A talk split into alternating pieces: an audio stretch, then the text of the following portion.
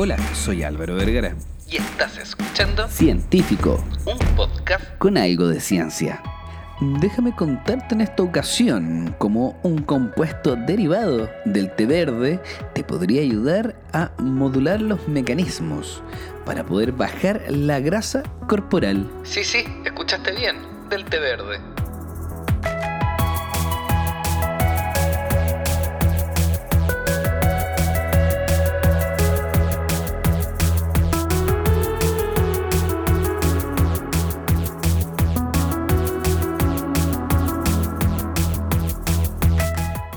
Catequinas del té verde son cuatro moléculas que se encuentran en muy altas cantidades en el té verde.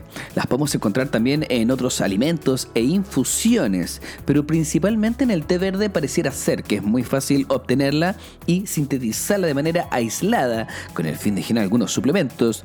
Pero el más potente de todas estas moléculas se llama EGCG. ¡Wow! ¿Pero qué es EGCG? El galato de epigalocatequina, también conocido por los amigos del barrio como el epigalato catequina 3 galato, es el ester de la epigalato-catequina y ácido gálico. Y es un tipo de catequina. Eso sería el EGCG, que en pocas palabras es muy abundante en el té y es un polifenol que se está investigando pero de una manera increíble, brutal, porque podría afectar de muchas formas la salud y algunas enfermedades humanas. Ya no estamos hablando solamente de estudios en ratones, sino también la salud humana. Eso sí, muchos estudios son experimentales porque todavía no se logra llegar muy bien a las dosis recomendadas para afectar fuertemente la salud. Ya, ya, pero ¿esta cosa tiene algún beneficio no? Los beneficios de la catequina del té verde sobre la oxidación de lípidos o grasa y las vías de la relación de la quema de grasa se logran de manera dependiente a la dosis. Los efectos significativos en humanos se notan solo en dosis muy altas. Estamos hablando entre 400 y 500 miligramos aprox de EGCG por día. La mayoría de los suplementos de extracto de té verde tienen aproximadamente un 50% de EGCG. Significa que queríamos encontrar algún suplemento de un gramo para que el 50%, que serían 500 miligramos, tuviera este compuesto de EGCG para poder buscar quemar algo de grasa. Los efectos quema grasa son altamente sinérgicos y casi dependientes de no consumir cafeína habitualmente. Muchas personas no soportan la cantidad de cafeína, por ende consumir EGCG podría ser una excelente alternativa al no consumo de cafeína, pero sí a algunos de los beneficios que podría traer un estimulante sin consumir un estimulante. Pero sí, pero no, pero sí, pero no, pero sí, pero sí, pero no, pero no, pero sí, pero no, pero sí, pero no. El té verde afecta la termogénesis, estamos hablando la cantidad de energía o como liberación de temperatura, incluso la termogénesis de los alimentos, que es la cantidad de energía que necesitamos liberar o metabolizar para poder metabolizar o absorber un alimento. ¿O qué creías? ¿Que absorber un alimento era gratis? Claro que no. Hay alimentos que son más complejos unos que otros y necesitamos aumentar la termogénesis, el gasto para poder metabolizar y absorber un alimento y todos sus nutrientes, macros y micros. Cada uno de ellos requiere de una enzima o un transportador o algún movimiento del intestino y eso no es gratis, se paga con calorías. Y pareciera ser que la cantidad de energía que vamos a disponer para la temperatura, para aumentar el calor y pagar alguna acción metabólica, aumenta junto al EGCG y la cafeína. De hecho, algunas investigaciones han mezclado diferentes dosis de cafeína con EGCG. Cuando se ha mezclado, se ha comparado solamente con el consumo de cafeína y dosis bastante altas. Se utiliza generalmente 200 miligramos de cafeína, que es la cantidad que se encuentra en casi todos los suplementos, entre 190 y 210, vamos a redondear por así decirlo, en 200 miligramos de cafeína. Bueno, lo que han hecho algunas investigaciones es tomar 200 miligramos de cafeína o anhídrido de cafeína como su compuesto sintético en los suplementos y fue mezclado con 300 miligramos de EGCG. La gracia es que tampoco te va a acelerar como tomar 500 miligramos de cafeína, pero la suma entre ambos da 500 miligramos. Y lo que lograron ver es que la combinación de cafeína con EGCG era mucho mejor y más potente que solamente la cafeína, logrando aumentar la termogénesis y el gasto energético basal. En pocas palabras, la termogénesis también afecta el gasto metabólico basal y eso fue lo que lograron evaluar. Pareciera ser que el EGCG es bastante potente para esto.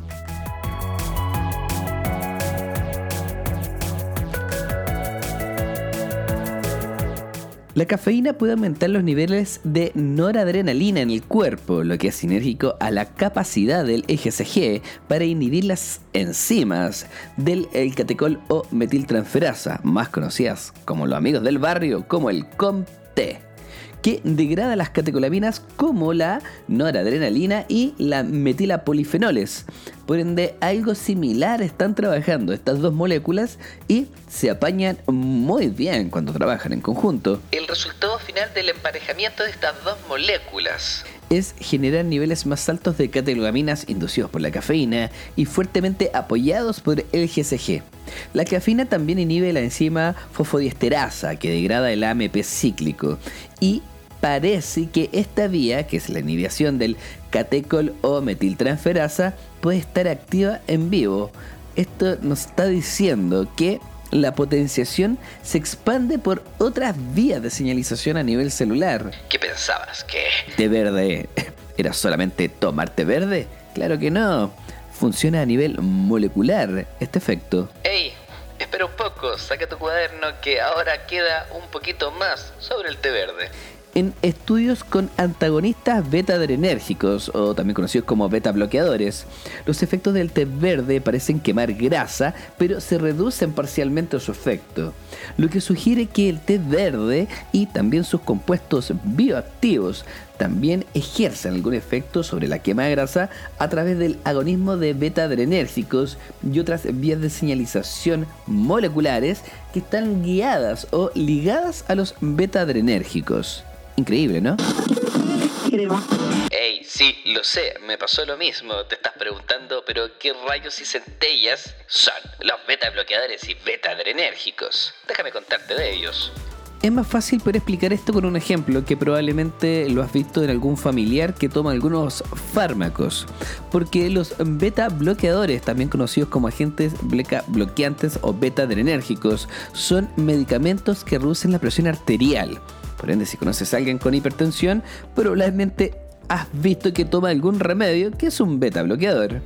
Los beta bloqueantes funcionan como bloqueadores de los efectos de las hormonas epinefrina, también conocida como la adrenalina, y lo que buscan es reducir parte de la musculatura vascular en ocasiones afecta también a nivel respiratorio, pero lo principal es bajar cualquier elemento estimulante del cuerpo.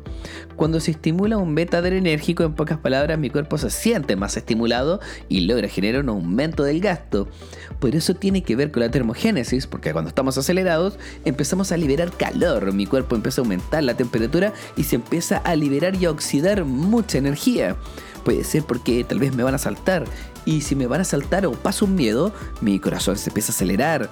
Se genera una pequeña vasodilatación periférica, o sea, mis vasos sanguíneos se dilatan y además de eso aumenta mucho la presión, porque mi cuerpo está bombeando sangre para todos lados, para poder arrancar en caso de miedo. Por eso las personas con hipertensión toman bloqueadores beta-adrenérgicos para que no se les suba la presión. De esa forma pareciera ser que el té verde genera un cambio del gasto corporal.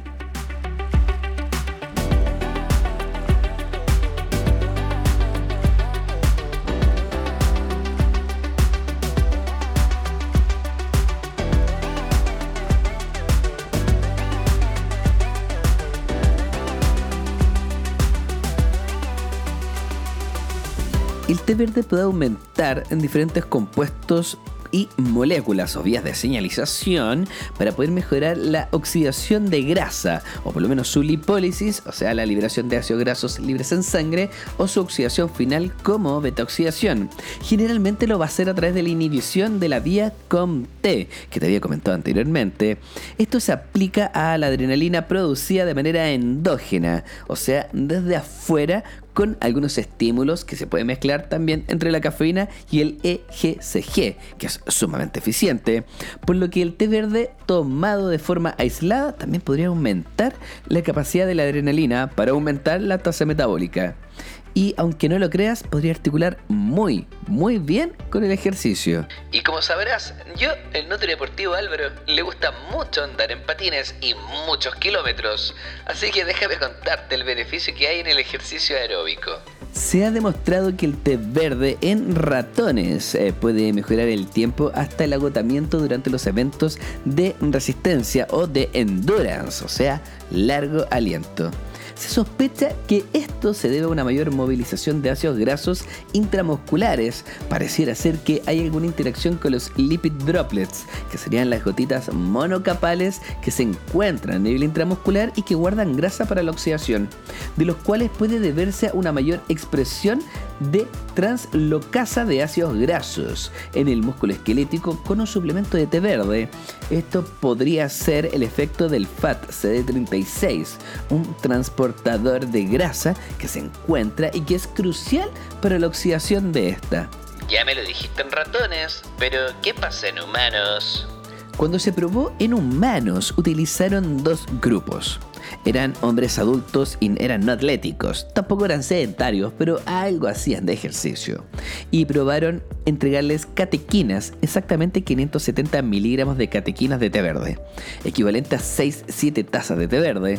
También como sabían que el EGCG era muy importante, aportaron 218.4 miligramos de EGCG y le agregaron un poquito, un pitching tune muy pequeño de cafeína 15 miligramos. Y se iba a comparar con un grupo que solamente iba a tener cafeína. De esa forma se podía comparar muy bien el efecto del té verde versus cafeína y té verde o cafeína sola. Lo entretenido de todo esto es que el grupo que tomaba té verde aumentó su capacidad de ejercicio aeróbico. Y eso es muy importante porque sabemos muy bien que el ejercicio aeróbico ayuda a movilizar bastante ácidos grasos. Aumentó específicamente el umbral ventricular cuando se combinó con 8 semanas de ciclismo y el placebo no vio absolutamente ningún cambio. Y eso es muy entretenido porque pareciera ser que no cambió el VO2 máximo, no cambió una capacidad. Lo que cambió a la larga fue retrasar la fatiga. Esto nos quiere decir que el té verde tiene un muy buen poder para retrasar la fatiga. Si entrenos a una mayor intensidad voy a utilizar más energía y de esa forma el té verde junto a la cafeína parecieran ser una excelente ayuda para cumplir tu objetivo para poder bajar de grasa corporal. Claramente, si esto se mezcla con una dieta y con un muy buen entrenamiento, pareciera ser magia absoluta. Esto es uno de los tantos compuestos que tiene el té verde y lo sacamos de manera natural. Claramente no te voy a recomendar tomar 7 tazas de té verde, que sería 1.6 litros al día. Es bastante. Pero algo podemos tener claro. Cada vez se están encontrando más y más compuestos naturales que nos van a ayudar a bajar de peso. Ya no tenemos que necesitar siempre de un compuesto farmacológico ni químico. Pareciera ser que en la naturaleza tenemos la solución increíble para poder cumplir nuestro objetivo. La cafeína, las catequinas, el EGCG y el té verde en general es increíble. Pero no solamente eso, también existen cientos de compuestos que te pueden ayudar, como podría ser en algún caso la espirulina. Y por eso te quiero dejar un audio que grabé para un Reels de Instagram, donde cuento cuál es el efecto que genera la espirulina en el cuerpo. Espero que te guste. Dale, dale, dale, escúchalo, viene a continuación. En esta ocasión me gustaría contarte cómo la espirulina puede afectar la absorción de grasas. La espirulina es una alga azul verde no tóxica, es rica en diferentes tipos de nutrientes e incluso puede tener algunos beneficios cardiovasculares y antienvejecimientos. El ingrediente principal de la espirulina se llama ficocianobilina, que constituye aproximadamente el 1% de la espirulina. Me gustaría contarte de un experimento con espirulina muy especial. Un estudio en corredores jóvenes encontró que tomar 5 gramos de espirulina por día durante dos semanas redujo significativamente los niveles de triglicéridos después de cada comida, cerca de un 20% menos. Pero los primeros experimentos fueron en ratas. En donde se ha informado que la espirulina y su contenido de C-ficocianina inhibe tanto la absorción de colesterol yeyunal como la reabsorción de ácidos biliares en el ilion. Esto pareciera ser que la espirulina podría inhibir la absorción de grasas. ¿Quién se hubiera imaginado que la espirulina, que es una alga, y el té verde, que es una planta, podrían tener compuestos tan increíbles para poder bajar la grasa corporal? Esto no termina acá, esto sigue creciendo. Seguiré investigando, tratando de encontrar más cosas que te pueden ayudar a cumplir tu objetivo. Y si te gustó este episodio, ya sabes qué hacer. compártelo en tus redes sociales.